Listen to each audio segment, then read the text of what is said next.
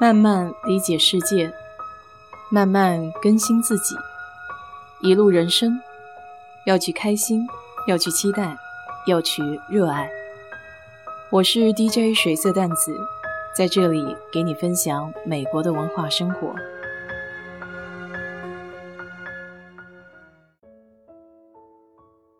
周末去朋友家，有一道主食挺好吃的，颗粒小小的，和小米一般大小。吃起来有一股子炒饭的味道，里面还加了些简单的蔬菜颗粒，色彩看起来也挺讨喜的。问了一下朋友，这个叫 quinoa，中文翻译过来就是藜麦。他给我说，这个是 H-E-B 超市就有卖的速冻食品，放微波炉加热三分钟就可以了，非常适合我这种比较懒的人。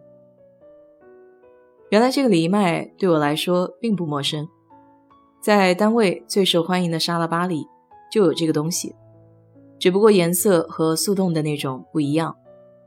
外表有一层红色的，像壳一样的包裹着里面白色的瓤。网上关于藜麦也是鼓吹的十分夸张，比如什么超级食物 （super food），减肥人士的必备。其实这些话看看就好。虽然藜麦的名字里有“麦”字，吃法也和谷物类似，但事实上它并不属于常规的谷物，而是一种伪谷物，它是种子。从食用的角度来说，藜麦的烹饪方法、食用方法和营养价值都很接近谷物，但从植物学的角度来说，藜麦是十足木苋科藜属的种子，它的亲属有菠菜、甜菜、苋菜。上世纪八十年代，美国宇航局 NASA 搞了一次针对食物的选秀。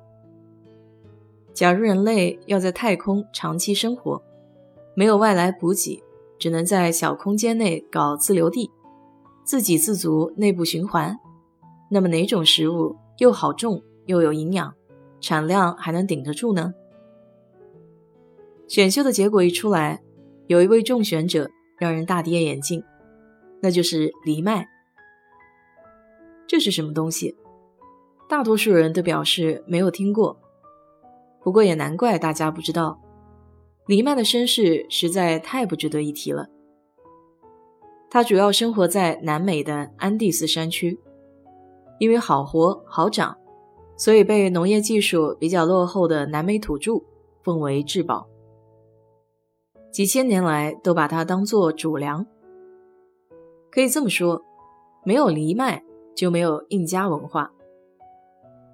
关于藜麦的起源有很多种传说，比如在安第斯山的西部考迪拉，就流传着一个神奇的藜麦传说。相传很久以前。图努帕是印加民族至高无上的神。有一个时期，发生了连续的自然灾害，干旱严重，瘟疫横行，人们饱受灾难的蹂躏。于是，他们向图努帕神祈求帮助。图努帕派出了他心爱的小女儿纳斯塔黎麦，来到人间救助万物和黎民。美丽的黎麦公主。历经千辛万苦，不辞辛劳地走遍了每一个灾区，消除了干旱和瘟疫，同时也被人们的善良、友好、虔诚和热情所感动。尼麦女神回天宫前告诉人们：“我所走过的地方会出现一种粮食，不怕干旱，它的果实具有超凡的能量，能抵御饥饿、治愈疾病。你们吃了它，会成为强壮无比。”智慧超群的民族，然后他就随着五彩祥云飘上了天空。此后，藜麦女神走过的地方，果然奇迹般的出现了一种新的、从未见到过的植物，而且有五彩祥云一样的果实。生长这种植物的地方，饥荒和疾病再也没有出现过。人们为了纪念美丽的公主，就用她的名字藜麦。称呼这种神奇的粮食，当地人世代食用藜麦，变得又强壮又智慧，然后诞生了印加文明。神话里之所以说五彩祥云，是因为藜麦的颜色非常多，不仅仅是常见的黑白红，还有紫红、黄色、枣色等，远远看上去就好似彩虹一般。也不知道 NASA 是从哪里听说的藜麦，总之太空粮食的名头一挂，马上山鸡就变成了凤凰。那为什么 NASA 会对藜麦青睐有加呢？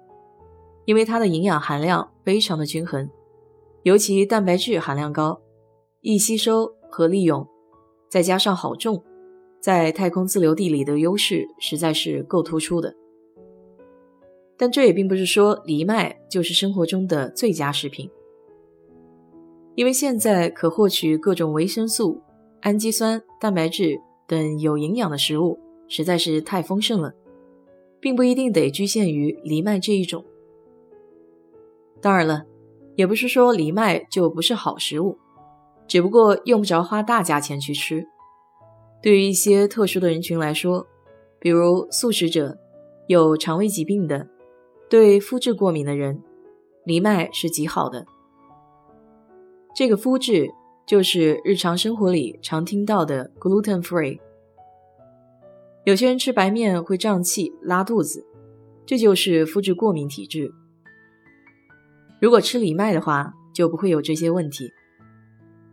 现在国内买这些也应该很方便，因为西北、东北、华北几十个省份都有种植。下次逛超市看到的话，你也可以买来尝尝看，换换口味，不用总吃大米饭。好了。今天就给你聊到这里。如果你对这期节目感兴趣的话，欢迎在我的评论区留言，谢谢。